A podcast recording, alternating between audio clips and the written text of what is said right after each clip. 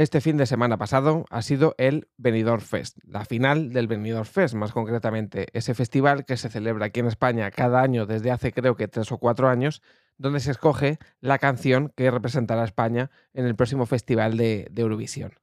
Después de dos semifinales a lo largo de la semana pasada, donde ocho participantes en la primera semifinal y ocho participantes en la segunda se batieron eh, presentando su canción y pasaron de cada semifinal cuatro representantes, pues al final, eh, el sábado pasado, eh, se celebró la final donde ocho canciones se batieron en duelo y al final pues se escogió entre el voto demoscópico que se llama, el voto del jurado y el voto de la gente.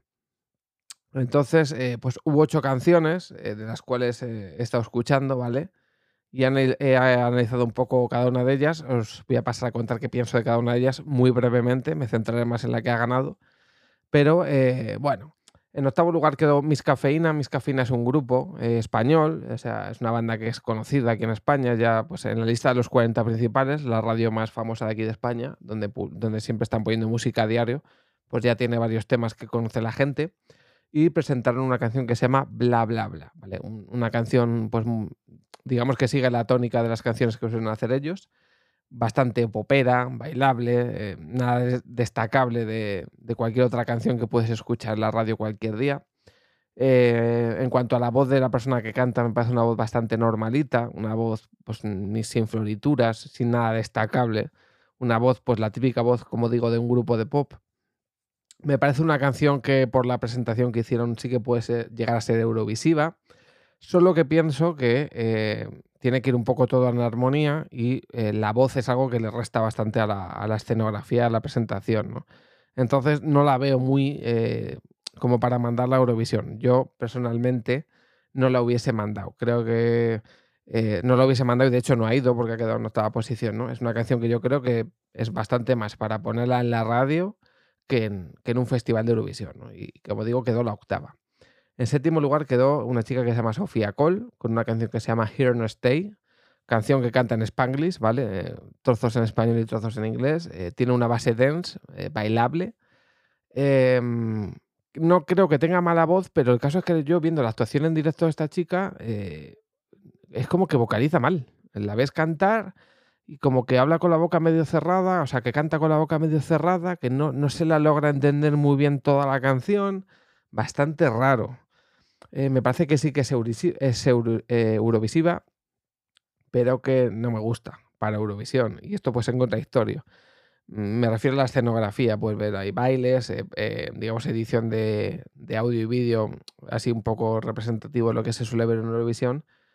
Pero es que al final me raya mucho el no entender a una persona cuando está cantando una canción que encima es dance, que estas canciones suelen tener, sobre todo cuando las cantan mujeres, por mi época de, los años 90 y demás, donde las canciones, eh, el Ponaeri y estas canciones las cantaban mujeres que tenían tremendos bozarrones, se marcaban tremendos agudos y se las entendía a la perfección.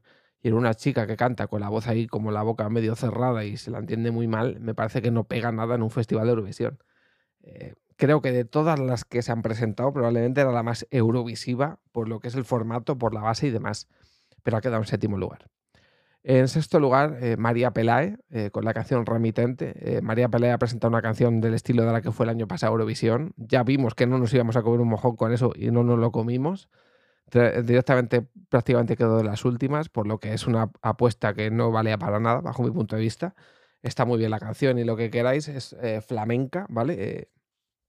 canción típica flamenca, la chica sale con una guitarra, una voz bonita y tal pero yo no llevaría nunca nada, eh, o sea, nunca algo así a Eurovisión. No creo que la gente de otros países que ve algo así eh, vea algo destacable, algo desdeñable o algo, no sé cómo decirlo, algo como que lo veo algo más, eh, pues como la del año pasado o incluso las Tanchungueiras, típicas canciones que destacan más en una zona concreta de un país que, que internacionalmente, ¿no? Entonces, digamos que ves la escenografía, que es muy flamenca y demás, pero no es nada eurovisiva, bajo mi punto de vista. Yo no llevaría esto a, Eurovisión.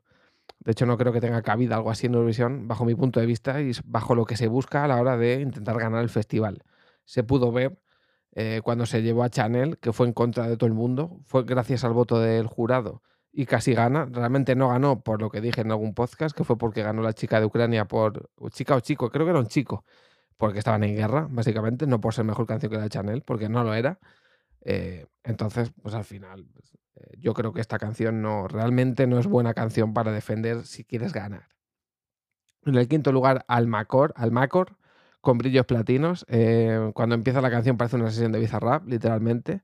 Lo que pasa es que cuando le oyes cantar, lo primero que quieres hacer es mutear el vídeo o cerrarlo. El tío canta de pena. Bajo mi punto de vista, la peor voz de todas las que se han presentado, o de las peores voces que se han presentado al Festival de Eurovisión. Pude ver una semifinal que creo que fue la primera, que había un grupo que se llamaba Lérica, que hacía algo así como de astronautas o algo así. Me pareció la actuación, la peor actuación y más bochornosa que yo he visto en un festival de Eurovisión. ¿eh? De, de, de venir un Benidorm Fest de estos. La peor, pero de lejos. Las voces, los desafines, vergüenza ajena me daba ver eso. Y uno de ellos creo que es hermano de, un cantante español que se llama Abraham Mateo. O sea, nada más que añadir. En cuanto al chico este, el Almacor, eh, con la canción Brillos Platinos, quedó quinto. Eh, ya le digo, eh, parece una canción de Bizarrap el, fondo, la voz tremendamente horrorosa, mucha edición de vídeo, lo que es la presentación, la postproducción. Entiendo que hay que al final las carencias vocales las hay que suplir de alguna manera. Me parece una canción mucho más discotequera que de Eurovisión, la verdad. hay veces que el orden de, en el que han quedado las canciones no lo entiendes. Pero bueno, al final, como vota el público, eh, y de hecho la canción que va a ir a Eurovisión la ha elegido el público, pues eh, nada que añadir. En el puesto número 5, eh, perdón, número 4, Jorge González. Jorge González es un cantante que estuvo, no sé de dónde salió este chico, creo que de Factor X, como Angie, que es otra de las chicas que ha ido. Creo que fue en Factor X o en algún programa o en Operación Triunfo también, alguna movida de estas este chico ya es conocido en España. Eh, no es muy exitoso, pero tiene canciones. La gente le conoce por eso, por haber estado en un reality de estos de, cantar. Es una canción bastante popera, la de este chico. Eh, él tiene buena voz, aunque no destaca mucho en, directo. la puesta en escena, pues bueno, está bastante bien. No creo que sea eurovisiva, aunque bueno, da el pego. la coreografía y todo lo que se puede ver, se puede ver en su canción, puede llegar a ser atractivo en el sentido de visual para la gente de fuera, pero me parece floja. Me parece una canción floja, eh, no me parece algo, no sé cómo decir, algo que la gente quiera. Yo es que siempre que, digo que una canción que tiene que ir a es una canción que te apetezca volver a escuchar cuando acaba. Y ninguna, absolutamente ninguna de las canciones que, que voy a nombrar hoy te apetece escucharla cuando acabe. De hecho, la que acabo de nombrar antes no me apetecía ni acabarla de escuchar. O sea, ese es el punto, ¿no? Entonces, pues digo que la de Jorge tampoco la hubiera llevado. Y eso que el tío es cantante, bueno, supongo como todo, ¿no? Pero no destacable. No veo nada eurovisivo en lo que ha presentado y nada destacable. Eh, en el puesto número 3, Angie Fernández. Angie Fernández, que se hizo, se hizo conocida por la serie Física o Química. También sacó canciones en su época. Es una canción popera, semi-rockera, se llama Sé quién soy. Eh, creo que la tía tiene buena voz, pero tiene peor voz de lo que ya se piensa. Eh, creo que tiene buena voz en, postproducción, perdón, cuando la hacen los arreglillos, pero en directo la veía bastante mm, que no llegaba a, muchas notas, eh, porque al final la tía también se centra en bailar, que yo, yo creo que no la he visto bailar en mi vida, y bailar eh, y cantar bien a la vez es difícil, muy difícil. De que cuando fue Chanel a Eurovisión me pareciese más que meritorio el chorro de voz que tenía esta mujer con el, pedazo de baile que se marcó, cosa eh, literalmente muy complicada. Y estamos viendo que en cuanto una chica o un chico canta y baila, eh, pues se ahoga, literalmente. Entonces, a mí la canción de esta chica me ha gustado, de Angie. Eh, creo que la puesta en escena está muy trabajada.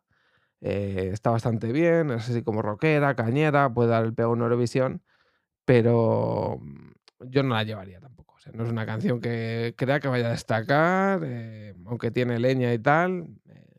O sea, no la llevaría, luego diría al, final de, todos los análisis, a lo mejor cuál hubiera llevado yo si me tengo que quedar con una sí por sí, sí o sí, pero no me parece muy destacable tampoco, la verdad. Eh, segundo lugar, ST Pedro, con la canción Dos extraños, eh, una balada lentísima, aburridísima. A mí no me gusta absolutamente nada esta canción. La voz es bastante me. Otro de los, como, que, como la que he dicho antes, la Sofía Cole, que parece que habla con la, o sea, que canta, perdón, con la boca medio cerrada. Es algo rarísimo, porque al final no vocaliza, no se les entiende muy bien. Em, creo que la escenografía que tiene es la más simplona de todas las que hay, porque como es una balada tranquilita, no, hay mucho movimiento en el escenario, cosa que le resta bastante a la canción. Em, y no creo que sea absolutamente nada eurovisiva. Es la típica canción que te la pasan en los 40 principales y no quieres volver a escuchar. Yo por lo menos me parece excesivamente tranquila, excesivamente lenta y que no creo que pegue absolutamente nada en Eurovisión. Y luego estaríamos con la canción que ha llevado la gente, que voy a pasar a explicar un poquito también la historia eh, brevemente, pero bueno, la canción que ha llevado la gente, que ha querido la gente que fuera, porque hubo un empate creo entre el voto demoscópico este y el voto del jurado, y fue el público el que dijo que tenía que ir, la canción se llama Zorra. Es una canción reivindicativa, ¿vale? Eh, una canción pues, que tiene un mensaje importante, eh, que es verdad, pero un mensaje que no le importa nada a nadie de los que va a Eurovisión. Ha habido muchas canciones que han llevado un mensaje muy importante y que han dado absolutamente igual. Es más, eh, el país que hoy en día está en guerra, uno de ellos, que es Israel, ganó un festival, creo que en el año 2016, con la canción de mm, la chica esta que hacía cosas raras con la boca, que no me acuerdo ahora cómo se llama, y la canción era una canción contra el bullying. Pero es que a la gente le daba igual la letra, porque mucha de la gente que la escuchaba no entendía absolutamente nada de la letra, pero como la canción era pegadiza, como el Gamma Style, y hacía ruidos con la boca, y la tía encima tenía vozarrón, a la gente el mensaje le daba igual. Y era Israel. Ojo, ¿eh? eh entonces, al final, eh, está muy bien hacer una canción reivindicativa, pero yo creo que en Eurovisión, ya lo dije el año pasado con, con Rigoberta Baldini, que son canciones que sí son muy reivindicativas, son pegadizas. De hecho, me pasa lo mismo que con esta, que son más discotequeras que eurovisivas. Que está muy bien el mensaje, pero que el mensaje. Eh, que afuera les da igual el mensaje. De hecho, si la canta en español, mucha gente ni la va a entender.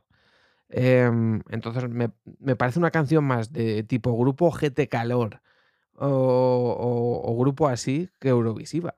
Y la gente, yo no entiendo a la gente, porque la canción al final, un detalle que es nada relevante es que la mujer que la canta eh, y el marido que está detrás, eh, la mujer tiene cincuenta y pico tacos o cincuenta y el marido tiene cuarenta y algo, como que eso tuviera que ser un problema, la gente no es reivindicativo para que vean que la gente de más de 50 años, ¿de verdad alguien tiene un problema con que gente de 50, 60, 70 años cante? Eh, me parece absurdo eh, poner el foco en la edad de una persona para que pueda ir a un festival o no. A mí la edad me da igual, como si tiene, no sé cómo decirte. A mí la canción no me gusta. O sea, la canción es muy simplona, eh, la escenografía es horrorosa. Eh, el mensaje que sí, que el mensaje es muy importante, que si zorra, que si no sé qué, que ya estaban diciendo que si a ver si permiten que se diga zorra en el Festival de Eurovisión, que se dice en toda la canción, como no les dejen decirlo, van apañados a ver lo que hacen pero no me parece absolutamente nada eurovisiva, absolutamente nada. O sea, literalmente esta es la típica canción que va a pasar como la de Rigoberta Baldini. Se va a hacer más conocida porque va a Eurovisión, pero a Rigoberta el año pasado se la escuchó un poco en las discotecas y luego no la escuchaban nadie. O sea, absolutamente nadie. Porque es una canción que para hacerla, vamos a decirlo, eh, entre comillas, para hacer la gracia en el sentido de que el mensaje es importante, pero también está hecha en un tono disfrutón, ¿no? Bailable y demás. Es una canción para presentar a un festival de Eurovisión, bajo mi punto de vista. Eh, no sé cómo decirlo. A ganar con una composición de la hostia, de no sé qué. No sé, el mensaje está muy bien, como digo, pero no creo que haya que pensar en llevar a Eurovisión algo para reivindicar nada. Porque a la gente allí le suda el papo, literalmente, lo que tú quieras reivindicar. Cada país llevará su canción Tú ves otra canción de Suecia, donde sea, y no te enteras si cantan en sueco, ni te enteras de lo que están diciendo. Y te da igual. Si la canción es pegadiza, lo que ves te gusta, te agrada, es movidita, la vas a cantar. Si no te gusta la canción porque lo que ves, si no se mueven, o el baile es raro, o, no entiendes el idioma, es que te da igual. entonces, bajo mi punto de vista, eh, ha ido, que al final lo digo, al final ha ido lo que ha querido el público. Entonces, aquí paz y después gloria. Que, que pasa una cosa. Y esta es una reflexión ya para terminar el episodio de hoy. Yo siempre pienso en que hay que llevar algo pensando en que tienes que ganar Eurovisión. El problema es que cuando lo llevas pensando que vas a ganar Eurovisión, como fue en el caso de Channel hace dos años, eh, al estar todo politizado, que siempre va a ganar el país que ellos quieren que gane, por intereses, eh, da igual, da igual que lleves algo súper elaborado, una canción súper movida, súper bailable, súper del copón, porque al final va a ganar quien ellos quieren que gane, como el año de Ucrania. Entonces, ¿qué es mejor? llevar lo que quiera la gente, lo que quiera el público, eh, sea bueno o no sea bueno de, cara a, la gente de fuera, o llevar algo para intentar ganar. Yo creo que ha llegado un punto en el que si tú llevas una canción como Channel y no gana, porque ves que te, están tangando en la cara, lo que hay que hacer es que el público quiere que vaya nebulosa, pues nebulosa para allá. Y a tomar por saco. Por lo menos ha ido lo que la gente ha querido. Que luego no ganan o que quedan los últimos, qué más da. Ha ido lo que la gente ha querido. Se lo han pasado bien. Han visto a esta mujer, que lo está disfrutando con su marido, que se lo han currado, que les quiere la gente allí disfrutar. Pues ya está. Y no hay más que hablar, porque al final llevas algo currado, algo con un baile del copón, una tía que canta de la hostia, una puesta en escena de inigualable. Y te llega, no, que gana Ucrania porque están en guerra. Y, oye, pues para que se lleven una alegría este año.